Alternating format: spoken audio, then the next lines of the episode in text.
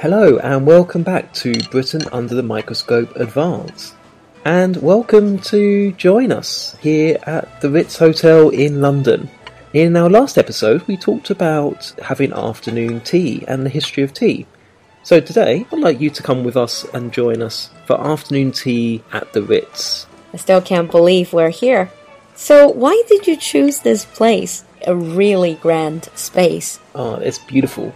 At the moment, we're in the Palm Court, and the Ritz is one of the most famous hotels in the world. It first opened in 1906, and as you can imagine, in this space, it became the place for royalty, politicians, the wealthy, and celebrities of the day to meet and party and socialise. The creme de la creme. Absolutely.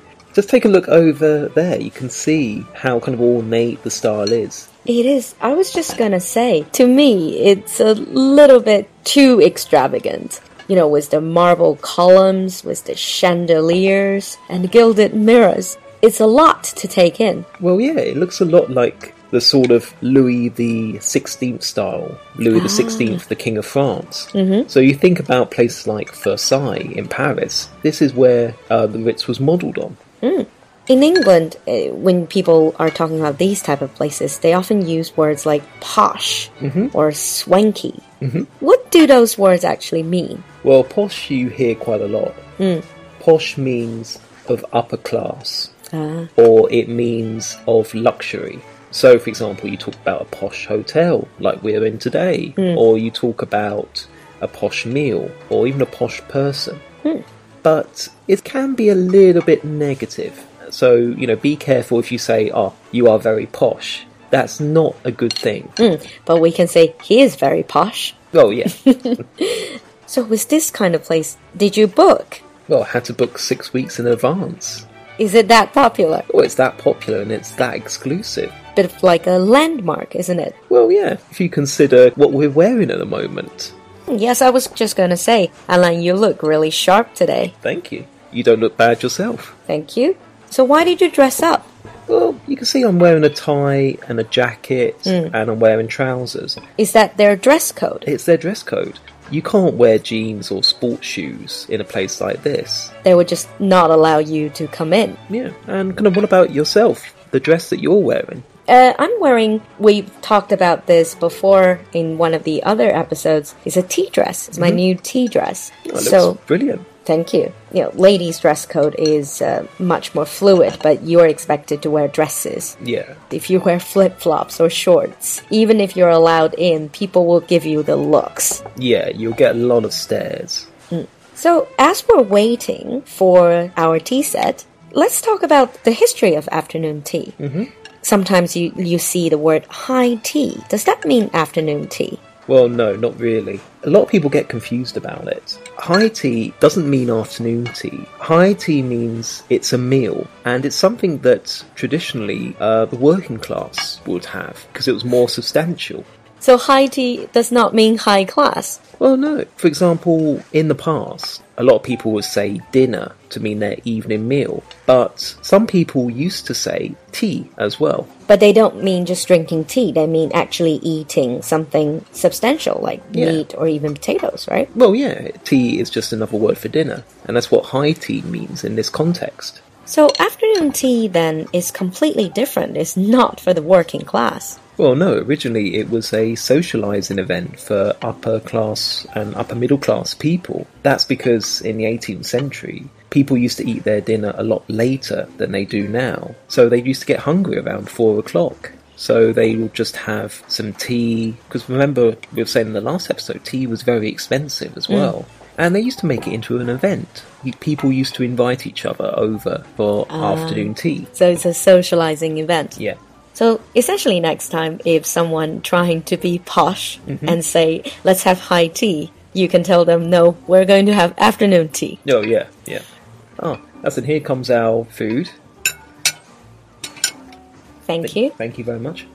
Okay, so here now we have our tea set. We have the food, the snacks. And the tea is in silverware.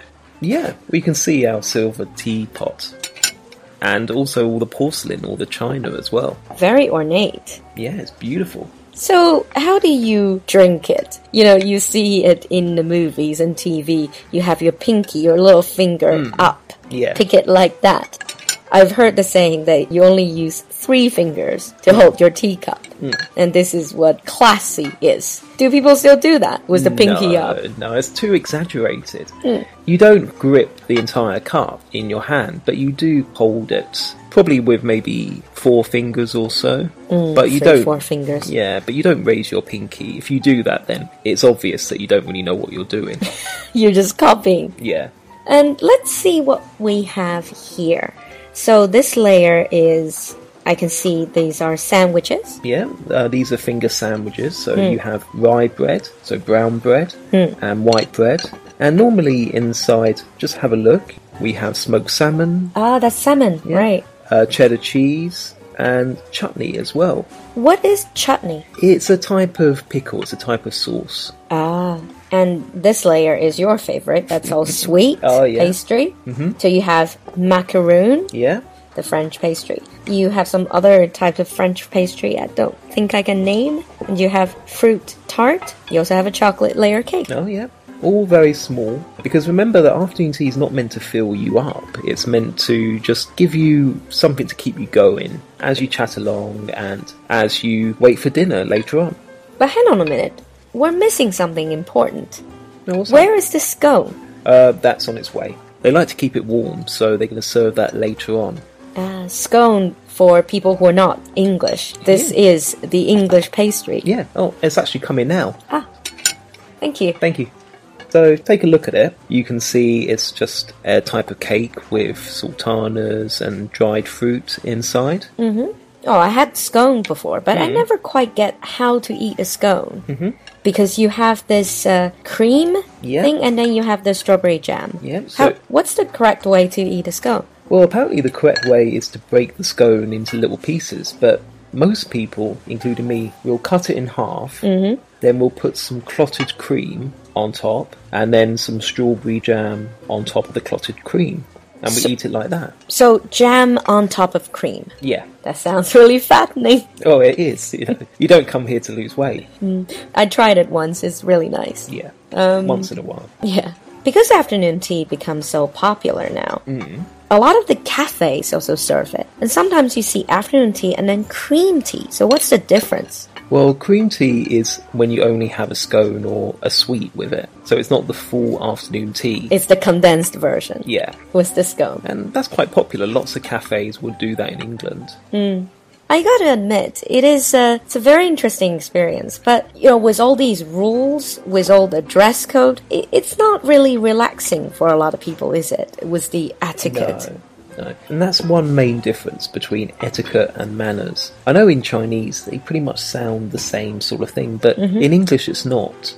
Etiquette is always about trying to show your identity. It's to show whether or not you're upper class or lower class. And people invent rules to show what class they belong to. So I don't really like etiquette. I mean, etiquette is a word that's borrowed from French. Yeah. But manners to me just means being a gentleman or being a lady. And it doesn't matter where you come from, what your background is. It only matters that you are polite, considerate, and you treat people how you would like to be treated. Hmm. You can always be well mannered. Very well said. So I guess we should dig in. Yeah? And, uh, oh, and we have champagne. Ah, yeah. We have a glass of bubbly as well. So, I don't know. Shall we start with the bubbly? Yes, but one more question. Um, I'm going to be very blunt. So, how much does this all cost? That is quite blunt. well, I thought our listener would like to know. Yeah, I didn't. I didn't want to tell you since it's my treat. Mm. Um, Thank you. The standard is one hundred and seventeen pounds. 117 pounds For two people. For two people. Yeah. What But about with the champagne? with the champagne for two people? It's one hundred and fifty-seven pounds. Wow. That is a treat. Absolutely. Well, let's start with the bubbly and go from then on. Cheers. Cheers.